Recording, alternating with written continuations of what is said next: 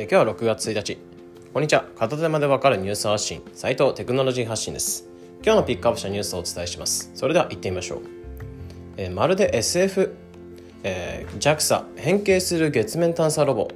というのを開発したというニュースについてお解説したいと思います。で最近アメリカや中国が、まあ、地球、あまあ、その火星探査に成功してたり有人宇宙旅行の計画がされてたりまあ宇宙計画っていうのが活発にニュースに取り上げる取り上げられるようになりましたね。でそんな中、まあ、あの宇宙大手 JAXA にも動きがありました。えなんと月面探査において自分で変形してえ自分で自律走行する。え探査するロボットっていうのを使用するというものでやってますね。まあ、これは、えー有人与圧ローバと呼ばれてて、え詳細としては JAXA タカラトミえソニーなどが開発した、ま、直径が8センチ重さが250キロと非常に小さい球体になってます。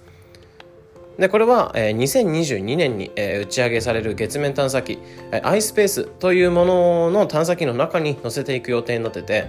え月面にリリースした際にこの小さな球体っていうのが、ま、2つに割れるように変形して、ま、中央からカメラが出てきて走れるような形になります。でそれが自分で走りながら月面の土や画像データっていうのをその探査機っていうのを通して地球に送ってくれるって感じになってます。でまたデータを取りながらその走り方っていうのを月面を走りながら、えーその土の状態だったりとかっていうのを検索しながら走ってくれるって、まあ、学習するって感じになってますね。っていう感じで、まあ、本当 SF 映画のような世界観ですが面白いかなっていうふうに思ってます。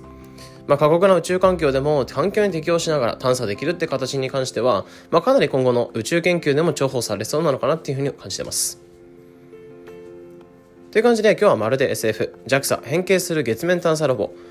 というニュースについて解説しました。え本日のピックアップしたニュースは概要欄のリンクからも見れますのでぜひ。まあ、このような形でこのチャンネルでは日々更新される情報、テクノロジーに特化し、できるだけ分かりやすくお伝えしております。日々の情報収集に役立ててくれば嬉しいです。